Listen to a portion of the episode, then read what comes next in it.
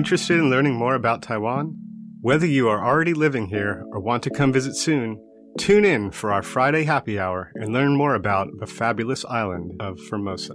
你是否想要训练你的英文听力呢？想要了解外国朋友们在台湾都做什么样的工作和怎么丰富他们的生活吗？You've come to the right place. Tune in each and every Friday from 5:20 p.m. to 6 p.m. with me, your host Beverly. 每个礼拜五的下午五点二十分到下午六点，欢迎收听国立教育广播电台的 Friday Happy Hour in Formosa。我是主持人 Beverly。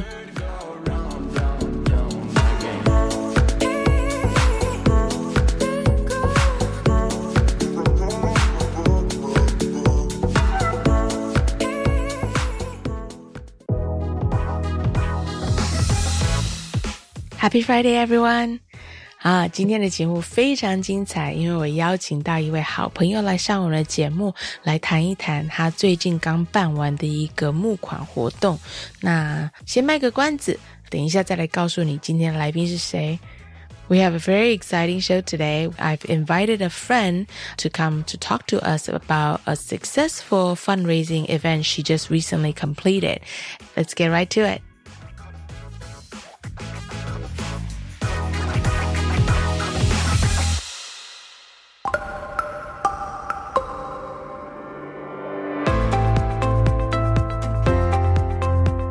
Hello，又到了 What's Happening 台湾这个单元，我们用英文以说新闻的方式，提供给外国朋友们了解台湾这一周的一些大事。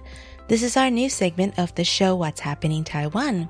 National Geographic recently released Cool List 2024, the 30 most exciting destination to visit in 2024. And my favorite city here in Taiwan made that list, and it's Tainan.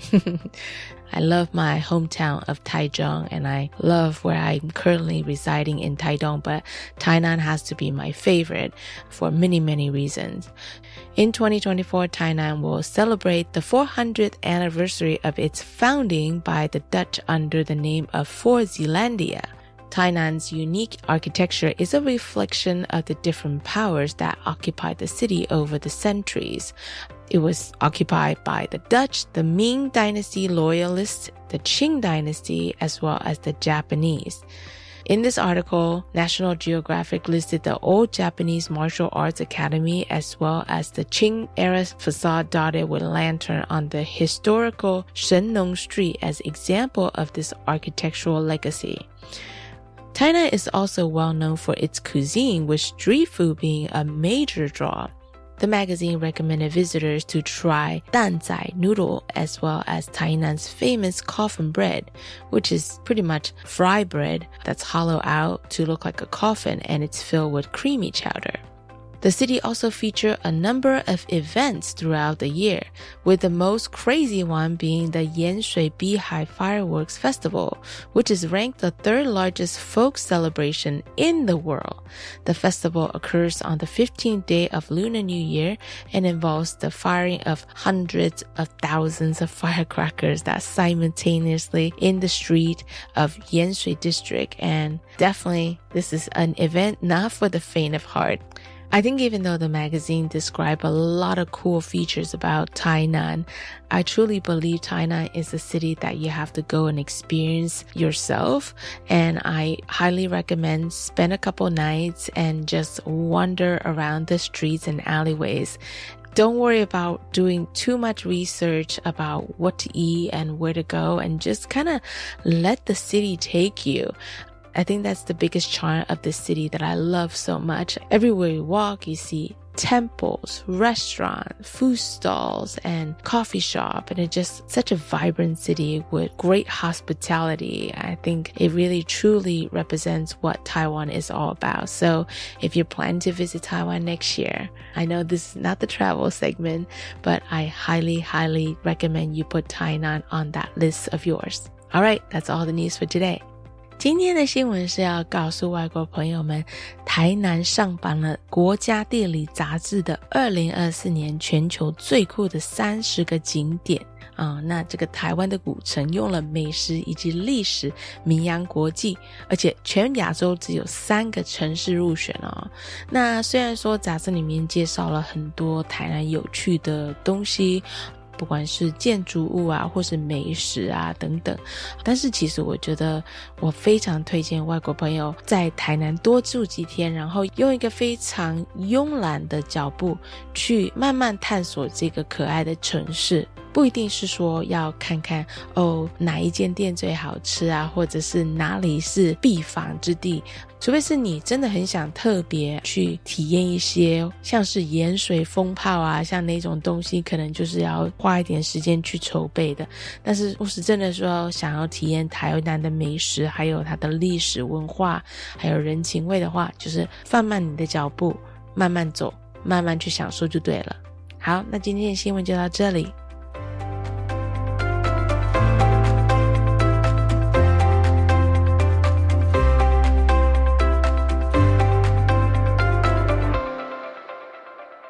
有空去我们的脸书帮我们按个赞吧，我会不定期的在脸书上发表我们来宾的近况，可以收到更多关于节目的消息哦。Friday Happy Hour in Formosa. Remember to like us on Facebook. 记得帮我们按赞哦。Hi, this is Emma. Great to join you today. The song I've chosen for this segment is Florence and the Machines, Dog Days Are Over. One of my all time favorite songs. Uh, it's about happiness surprising you actually when you least expect it. Sometimes we're so focused on what we're doing that we don't stop to realize that what we're doing makes us happier than we've ever been before. Kind of my story in Taiwan. So enjoy with me. Dog Days Are Over by Florence and the Machine.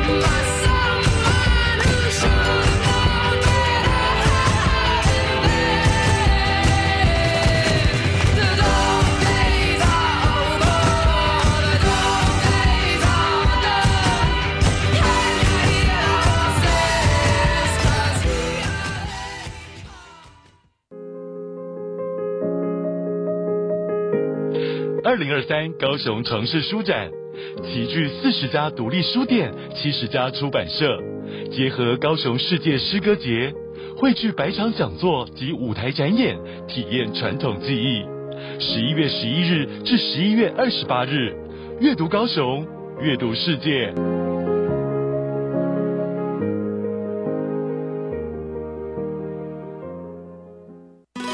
Land value tax collection for 2023 begins. The payment period is from November 1st to November 30th. Simply scan the QR code on the tax bill with mobile payment or electronic payment app to pay anytime, anywhere.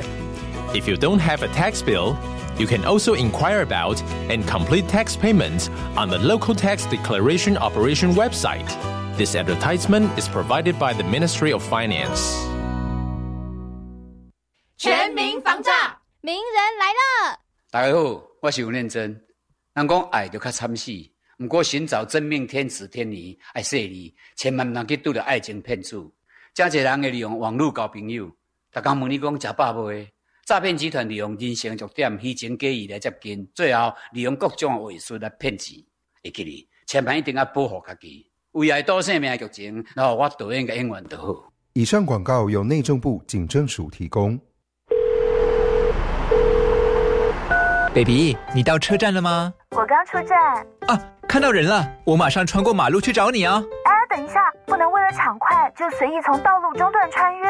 哎，为了行人自身安全，不该在没有路权的地方通行。穿越马路时，也必须依照号志灯指示行走行人专用设施。收到，步行安全第一。慢慢来，我会一直等你。以上广告由交通部与公路局提供。是教育广播电台高雄分台，我们的收听频率是高平地区 FM 一零一点七，恒春地区 FM 九九点三，澎湖地区 FM 九九点一，江南地区 FM 一零七点七。欢迎您收听教育电台所制播的优质节目。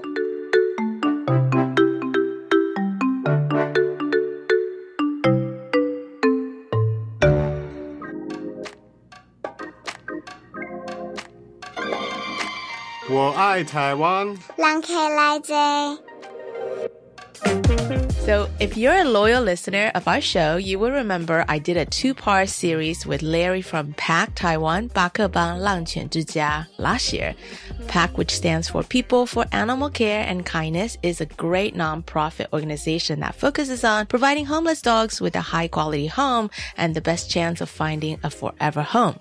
Recently, PACK held a fundraising event that I think a lot of us ladies might find very interesting, to say the least, and I've invited someone who helped put together this fun event to talk to us about it. Let's welcome Emma to our show. Hi, Emma. Hi, Beverly. Hi, everyone. Um, I'm Australian. Originally, I grew up in West Australia, but moved to Sydney for work before deciding that my horizons lay beyond Australia's shores. Uh, and in 2010, I moved to Hong Kong, and that was to join the wine industry. So the job that actually pays my rent is working for a fabulous wine company. Uh, in 2021, I decided that Hong Kong no longer felt like home. After visiting Taiwan just for a week at a time over the years, I decided to move to Taiwan three years ago and I have not looked back. I'm a, a very, very happy Taiwan resident. That's such an awesome job. Uh, you travel quite a bit for your work, don't you? Um, I do travel quite a bit for my work. Actually, it's it makes it difficult to stay with boots on the ground in Taiwan as much as I would like to, but it gives me so many opportunities. You know, meeting new people, seeing different cultures. Uh, it really is so wonderful to get to experience and see see life through other people's eyes. Well, before we go into today's topic, I want to first talk about how, well, briefly talk about, because I feel like we could talk for like days on end if we want to talk in detail. Probably no one wants to hear that. yeah. Well, I want to talk about how Emma and I actually met. Uh, I don't know if you guys remember a few months ago, I had found seven puppies abandoned on the beach, and that was quite a stressful situation back then since seven puppies is a lot to take on. And one of the first puppies that found homes in Taiwan didn't quite work out. And Emma was my lifesaver. And she stepped in and took the puppy out of that unfortunate situation. I mean, literally, Emma didn't even know me back then. It was just through another rescue friend who connected us. And I'm pretty sure, Emma, I probably sounded like a frantic dog person back then when I was pleading for her. I was like, I was all over the place, you know? But I've always wanted to ask Emma what prompted her to help a stranger. As lovely as you are, Beverly, I gotta be honest, I did it for the dog. the dog was pretty darn cute. She had these really sad eyes, just like says so much. They, well, they were sad. They don't look so sad anymore. That little no. girl has found the most wonderful home, but at the time, she was just a little dog in need. Yeah. I mean, it's quite selfish, actually. Yes, I'm helping the dog, but the joy that it brings me to be able to help dogs, it's, it's one of the best things in my life. Have you been a dog person all your life, Emma? Um, I've been an animal person all my life. My mm-hmm. poor mother put up with me finding every prey on the street. Uh-huh. I took on a, a, magpie, which is a bird and a black and white bird Aww. in Australia. That yes. it's, it's a wild bird. I've taken home rabbits, uh, ducks. I think I found a chicken one time wandering around the street, took it home. Uh, um, I was always finding animals that I thought needed rescuing. oh, so it's in your blood. it's in my blood yeah. And since you moved to Taiwan three years ago, you've been really actively rescuing animals whenever you have the time. I sure do. Well, especially during COVID, where I didn't have the ability slash need to travel. Mm. When I first moved to Taiwan, I really didn't know that many people. So I looked around for a rescue organization so that I could potentially go and walk dogs that were in rescue in the sanctuary. Um, um, and that's how it started, I suppose. I used to do the same when I was in Hong Kong, but because of my travel, I figured I never had the ability to adopt one of my own dogs. And it was a mm. nice way of still having dogs, animals in my life without taking on the, the full time responsibility of ownership. Yeah. So fostering back then, it was a really nice gateway for me to be able to have that in my life uh, without the, the full time responsibility. Yeah, well, I'm glad you brought up the concept of fostering because I feel like Taiwan hasn't really caught on with fostering yet. Mm. Uh, most people don't really understand what responsibilities come with being a foster. And I know some rescuers in Taiwan, they pay a fee for the rescue animals in these paid foster homes. But honestly, that can't be a solution as it does get really expensive. And a lot of these pay foster homes are more like kennels and not really a home environment that would be better suited for the dog's mental and physical health.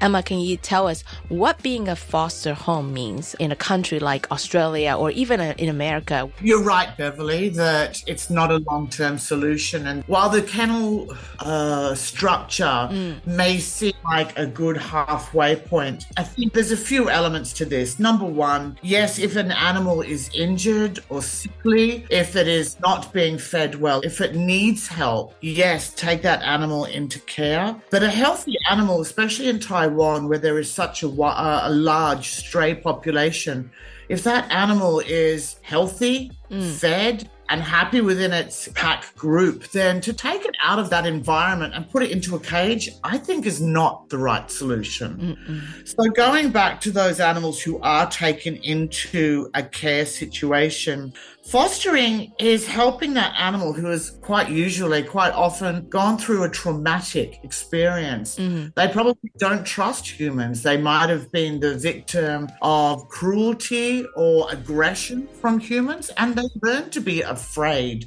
It's a survival instinct.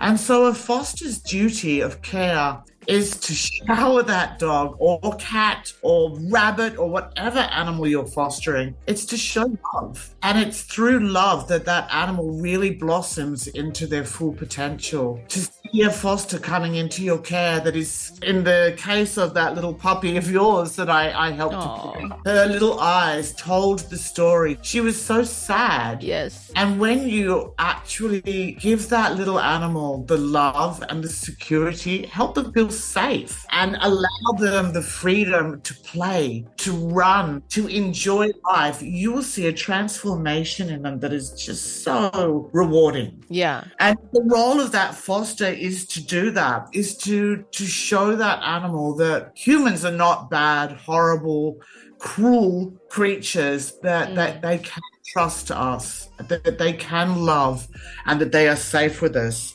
It's also to teach them basic commands, of course, um, teaching them to walk on a leash, yes, to socialize, to give them enrichment, to get them ready for their forever family because it's a lot easier for that dog to transition into a home environment Mhm. when they are already accustomed to it. Emma, it was amazing to see the transformation because I mean, I was in like super deep water with the rest of us, other six puppies. But I, mean, I remember you taking in Oreo. It was literally like day two. Her eyes started transforming, you know, like it's amazing like how quickly animals, once they feel like they're in a safe, secure environment where they know they're not judged and they're loved, they really, really transform. It's beautiful to watch, actually. It's, yeah. It's a privilege to be a part of that process. Well, and also, Emma, like, I think most of the foster homes, like, at least in most Western countries, they are volunteer based where the fosters uh, themselves would pay for the food and some people pay for the medical expenses as well, but Mhm. some rescues, they help out with bigger expenses.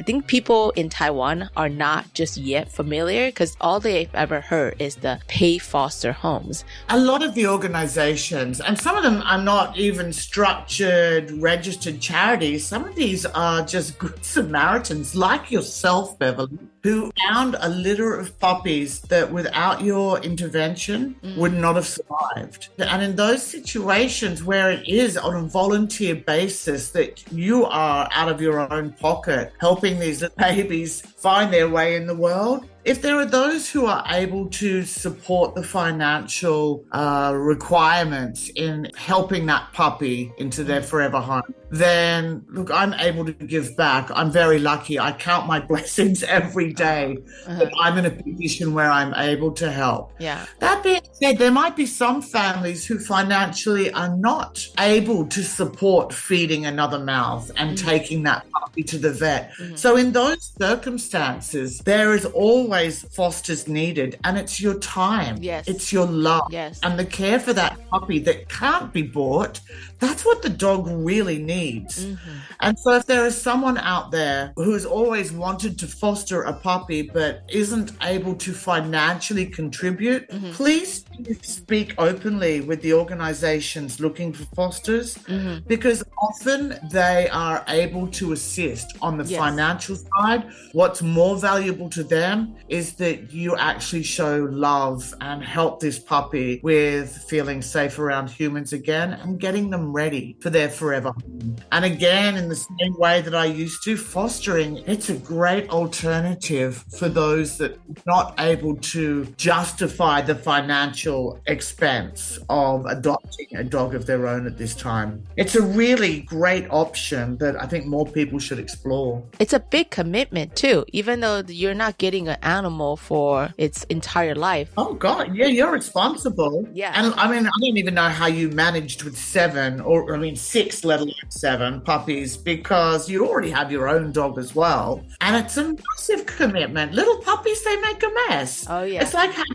a child in your home. You know, you have to toilet train. You have to you have to take them out for exercise. You have Yep. to give them enrichment, or they get into trouble. I think Emma, I don't even know how I got through that either, but I just remember I had to cry a lot because you Oh. just had to let it out. Because there's some days you're just like, I don't know how I'm gonna get through this.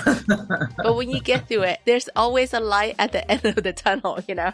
There is a light at the end of the tunnel. And that's where I, I mean, for you, you weren't even doing this through a foster organization or a rescue uh, organization. For those who are fostering that are feeling overwhelmed, there's always help. And you don't have to have a dog for months at a time. Fostering could be a matter of weeks or a month. And the feedback that you can give uh, to the organization about that dog's personality how are they around children? How are they around other dogs? Mm-hmm. How are they around cat? How do they react to loud noises? Yeah. All of the information that you can share on the personality of the dog that's been in your care, it's so valuable and it helps the organization, like PACK, yeah. to find the right family, the right home for that dog so it is seamless. Yeah. By using that foster system, we are very, very proud that of all the dogs that we have placed in homes, we have zero returns. That's awesome. And for a lot of adoptions, that is not the case. No. Because maybe they don't have that same depth, that same wealth of knowledge mm-hmm. that we've been able to gather through the foster system. Training the dog is obviously really important, but what I really love about PACK is that you guys actually train the fosters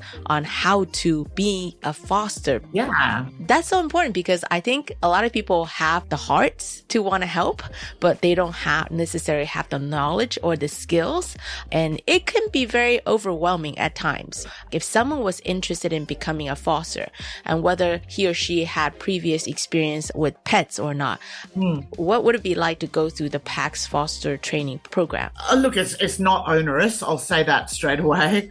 um, on the PACK website, there's a form to fill in for fosters so Mm-hmm. that the organization can assess your needs, the foster's needs and abilities. Mm. And we can place the right dog with that foster. Mm. Then there is a, a training, a face to face training or online if that's more convenient. Okay. Where the responsibilities of foster are clearly stepped through because it does come with responsibilities. You are Mhm. responsible for the welfare, the training, and the care of uh, of the pack dogs. And we value all of our dogs. Basically, we talk through the the interaction that we want you to have. Exercise. It's so important to exercise.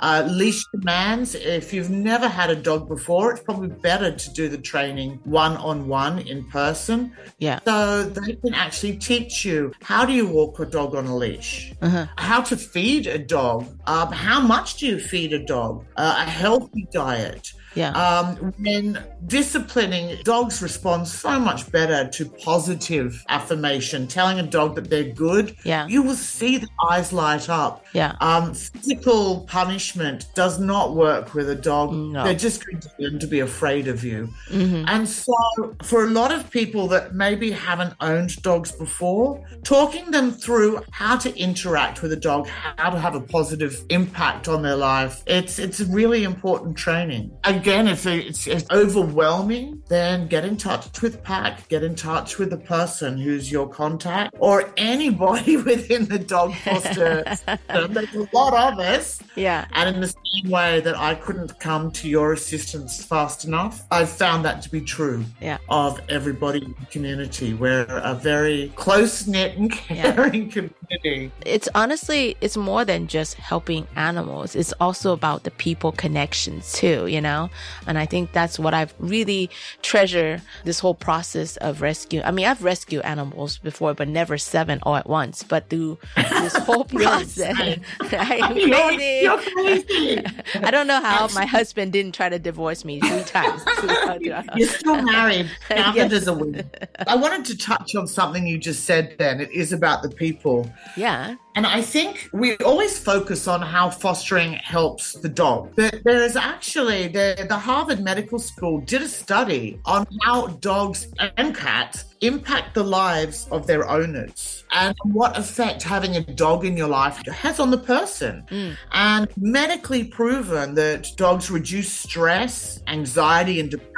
Oh, yeah. Actually, petting a dog can reduce any feelings of stressfulness. Mhm. They ease loneliness, they encourage exercise and playfulness, which, of course, is great for your cardiovascular health. Mhm. One of the greatest benefits of having a dog, fostering or owning, is it really helps you to practice mindfulness. It helps you to live in the moment. Mhm. And the, the small joys that light up a dog's world, the most simple pleasures that make that dog turn in circles and, and roll around in joy, you start actually enjoying those simple pleasures as well. Yes. There is so much benefit to people in owning dogs, caring for dogs. And I don't think that's a large enough part of the conversation. As No. much as we're helping them, my dogs help me immeasurably to enjoy my life. Thank you for pointing that out. That's very, very true. but Emma, I want to talk about the fun stuff. Uh, I this was is- waiting till we got to this. Yeah, right? Because I'm so bummed I missed this. So, Emma, uh, you recently put up a really successful fundraiser for PACK. Can you tell us what this event is all about? Of course. I'm actually on the board of the Australian New Zealand Chamber of Commerce. Mm. And being on the, the board of the commerce has helped connect me to a lot of people, of course. And we do a lot of different social events. We're probably one of the more active chambers of commerce in, in terms of events that we put on, social occasions that we put on. And every year in Australia, uh, the Melbourne Cup, and it's always been a fundraising event in Taiwan. Well, of course, when I joined the chamber and I'd also been on the board of the PACK, I asked that the recipient of all funds raised uh, would be the PACK Taiwan, the dog rescue. And thank goodness the rest of the board agreed with me. Yay! yeah, yeah, that was a good win. And so PACK became the recipient of the funds raised Mm. during the Melbourne Cup charity luncheon. Uh, this year we held it at the Regent Hotel. Uh-huh. Uh, I'm sure you're familiar. We had a fabulous attendance. We actually sold out all tables. Oh, wow. Uh,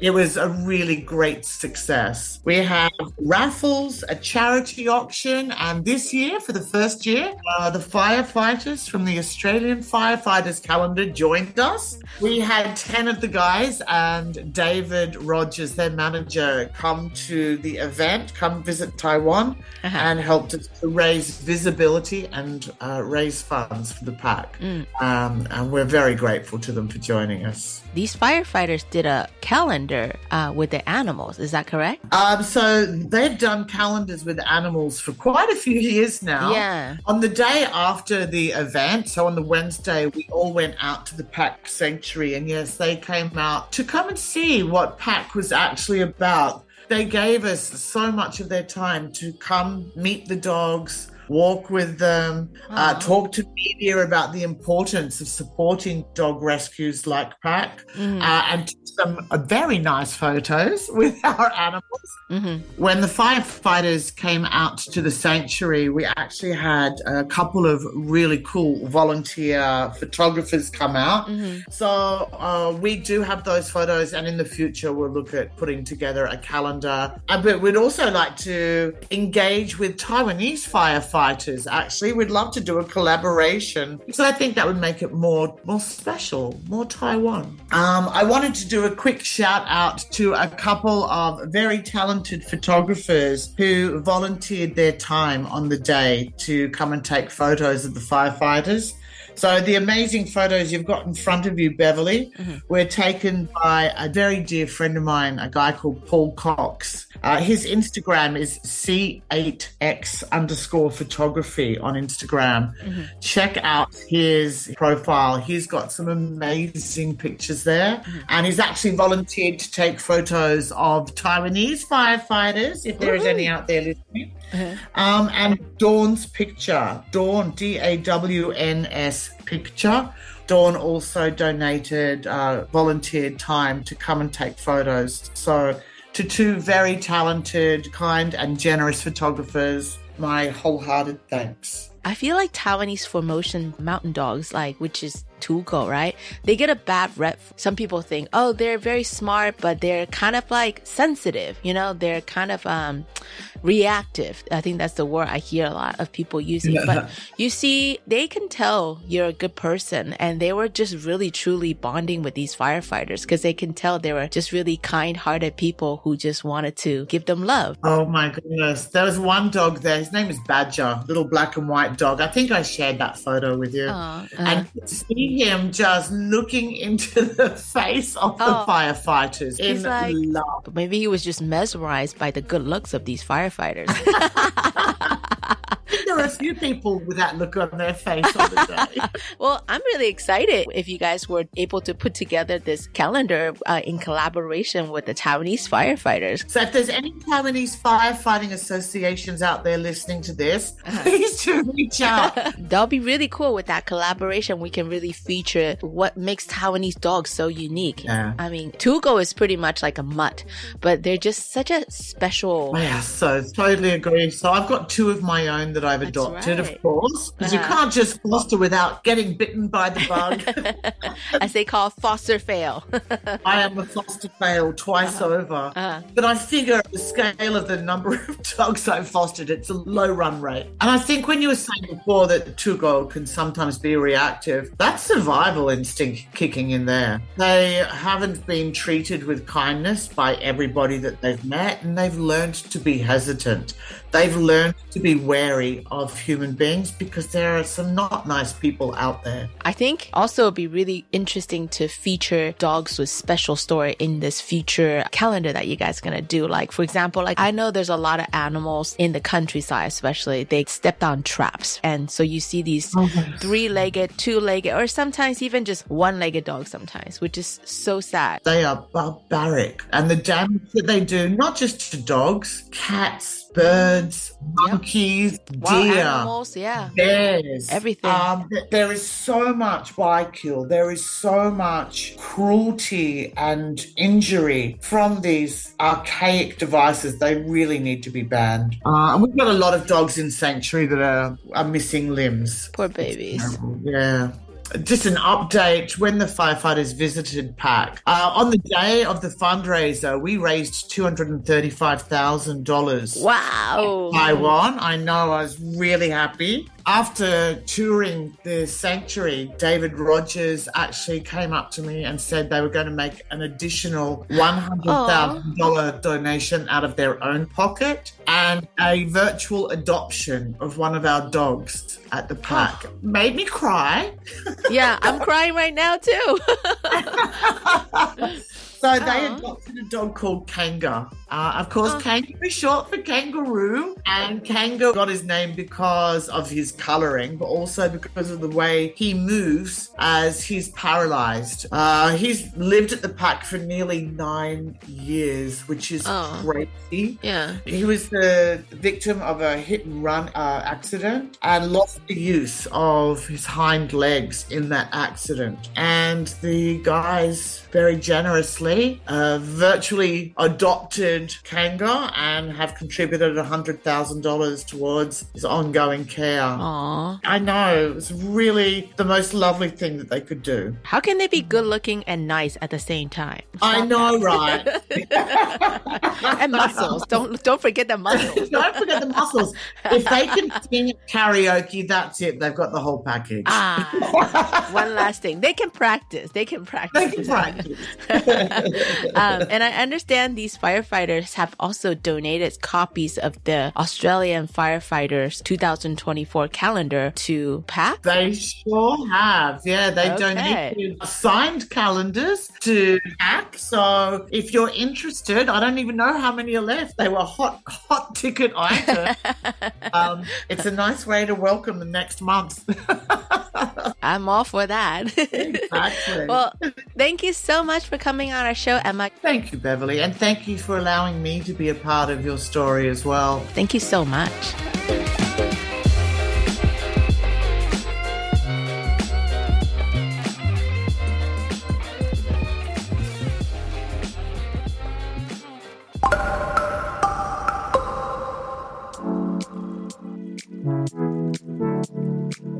又到了节目的尾声，今天邀请到了我之前救援狗狗认识的新朋友，也是一个非常有名的酒庄的亚洲销售总裁。那他们前一阵子跟澳洲、纽西兰商会一起合办了一个慈善午宴，同时也邀请到了十几位的澳洲猛男消防人员一起来帮他们推广这些慈善活动。所有的募款将捐赠于 Pack Taiwan 巴克邦浪犬之家，他们总共募款了将近快二十四万。消防队员还特地前往巴克邦狗园，一起跟狗狗们互动。那真的看得出来，他们真的是很用心，而且他们还私下另外捐了十万块给巴克邦，然后他们也同时用线上领养的方式领养了一只后腿瘫痪的狗狗。I want to give a special shout out to Emma. She was such an integral part of my seven puppy rescue story.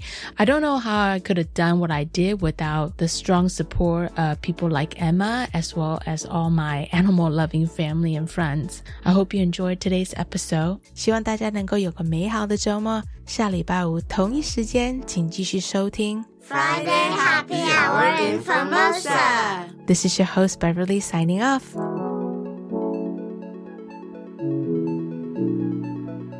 再会，下礼拜见。